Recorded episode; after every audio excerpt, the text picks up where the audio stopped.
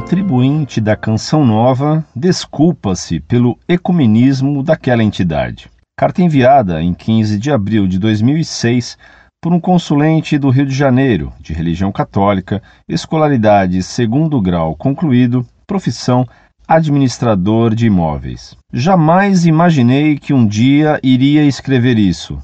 Sou sócio contribuinte da Canção Nova e confesso que nunca gostei de ler o que o senhor escrevia a respeito desta instituição.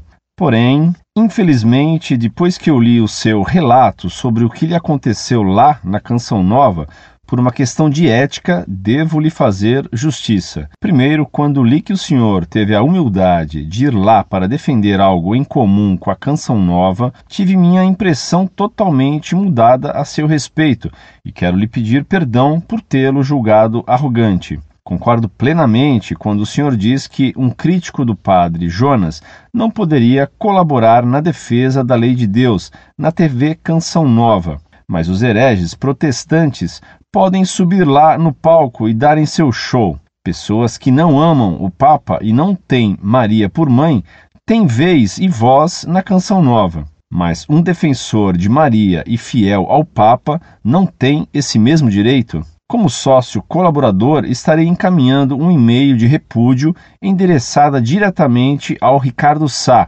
sobre tal ofensa.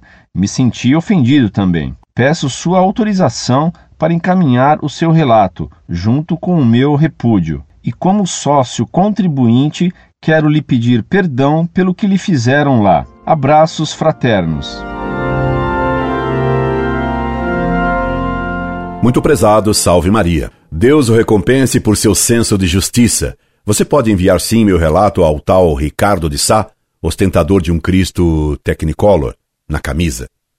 A Canção Nova é uma seita protestante infiltrada na igreja. O que Padre Jonas Abib escreve sobre a crença na própria salvação e sobre a vinda de Cristo, logo mais na terra, é igualzinho ao que se ensinam em igrejolas protestantes adventistas. E a exibição de carismas que se cultiva na Canção Nova ou é uma farsa ou é ação demoníaca. O que é dom de Deus não pode ser ensinado. Se é ensinado, não é dom. Como ensinam eles a orar em línguas? É técnica humana e técnica para enganar ingênuos e ignorantes. Deus lhe conceda, meu caro, as graças de que mais precisa. Peço-lhe que reze por mim e também pelos pobres católicos enganados pelos carismas inventados e desafinados da canção nova. Incorde Jesus Semper, Orlando Fedeli.